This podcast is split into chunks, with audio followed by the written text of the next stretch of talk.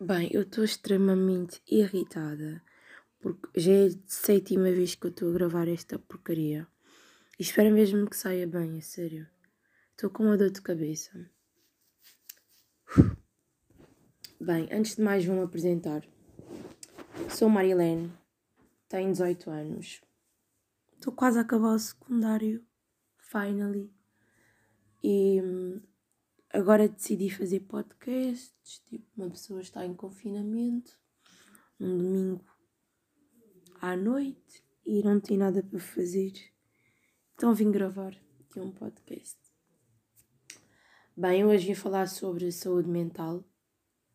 Um, a saúde mental é um assunto que eu especialmente adoro, até porque eu também quero ser psicóloga e tudo mais, mas eu adoro falar sobre saúde mental e acho que é muito importante falarmos sobre isto na sociedade, mas que também não devemos idealizar muito a saúde mental, porque é algo mesmo que acontece e eu acho que as pessoas às vezes não têm a percepção que existe mesmo e que acontece mesmo com, se for preciso, com um amigo teu, com um conhecido teu, com um colega que andou contigo na escola há 5 anos, com o teu próprio pai, com a tua tia, acontece com qualquer pessoa. E qualquer pessoa vai-se abaixo e é normal. O importante é tentarmos encontrar aquele equilíbrio, o que não é fácil encontrar. É um processo de construção, dia após dia, e é algo que toda a gente luta. Toda a gente luta para ter estabilidade emocional, não é verdade?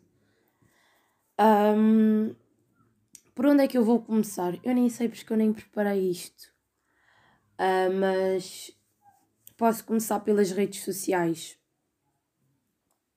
Nas redes sociais, eu sinto que as pessoas falam muito, muito da, da saúde mental e de ah, apostos do género, ah, cuidem sempre do próximo, não sei o quê, nananã.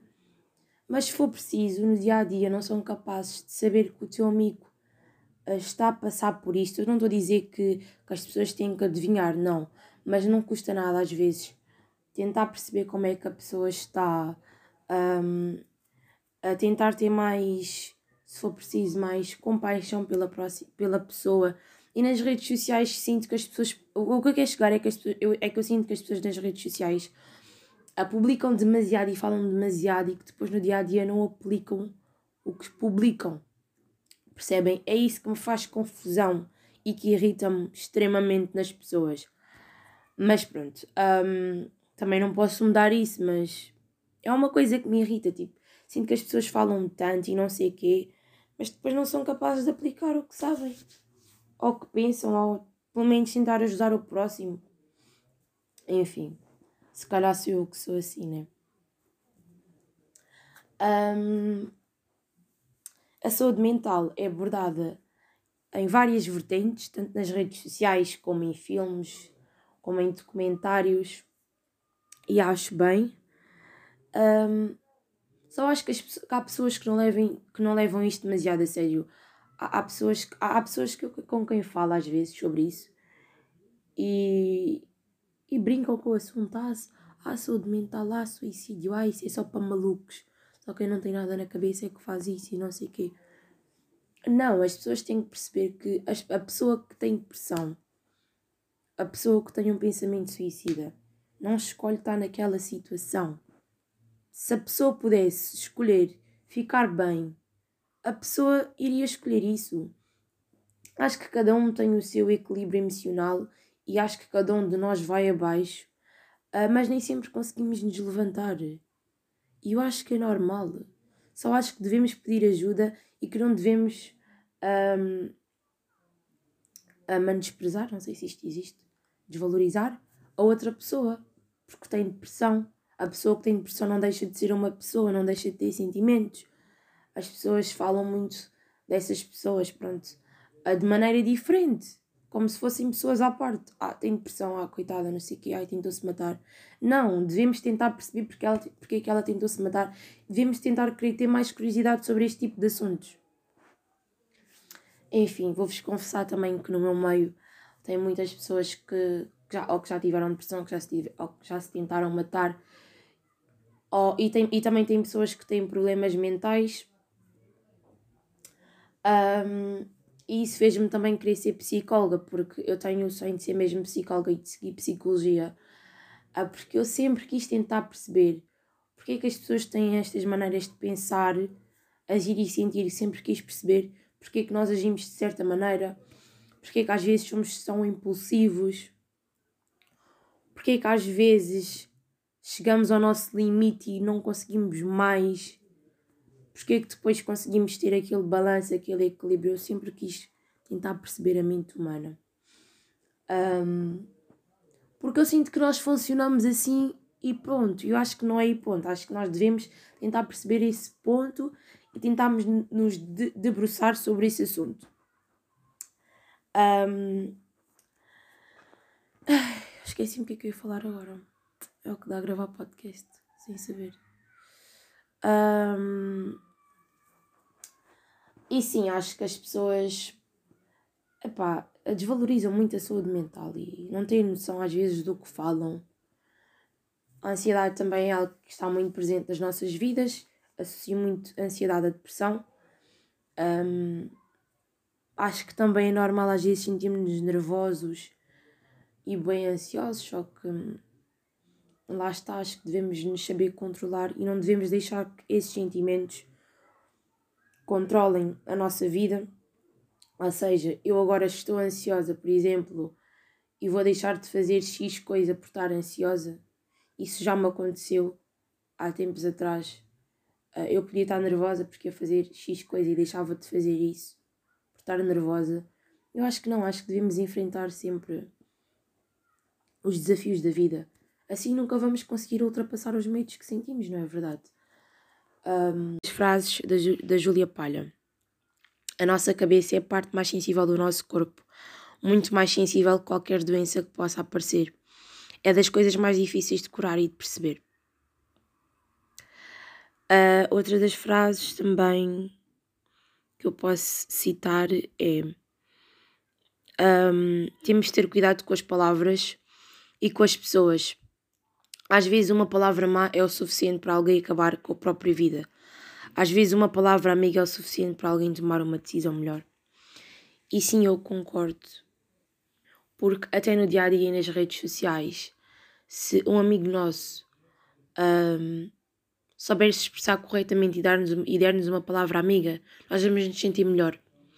Se a pessoa, se a pessoa disser-nos coisas más um, ou nas redes sociais, se nos criticarem, se não gostarem de uma foto minha, se não gostarem de uma parte minha do meu corpo, porque normalmente é sempre assim, isso pode me afetar muito psicologicamente. E, e, eu acho, eu acho que o que ela quer dizer é que podemos evitar estas situações, que não vale a pena. Eu também concordo, acho que não vale a pena uh, criticarmos, acho que é muito fácil criticarmos o próximo e dizermos que, que ele é feio, que, que não lhe fica bem, e nunca somos capazes, se for preciso, de elogiar a nós próprios ou de sermos autocríticos connosco. Acho que devemos nos ouvir mais e quando não estamos bem devemos tentar perceber porque é que estamos assim, o que é que nos chegou a levar àquele ponto. Porque nós nem sempre vamos ter amigos para falar, nem sempre vamos ter aquele amigo disponível para nós. Então é, é o que eu digo, nós não devemos depender muito das pessoas, devemos tentar nos ajudar a nós próprios também. Acho que nós também temos essa capacidade. Acho que se o outro ontem conseguiu se salvar, se, a outra ontem conseguiu se ajudar ela própria, acho que nós também temos esse poder sobre nós próprios. Temos é que saber usá-lo. E em relação ao que eu estava a falar das redes sociais, de falarem muito de depressão, eu sinto que falam muito de depressão e de ansiedade de uma forma bonita, do género.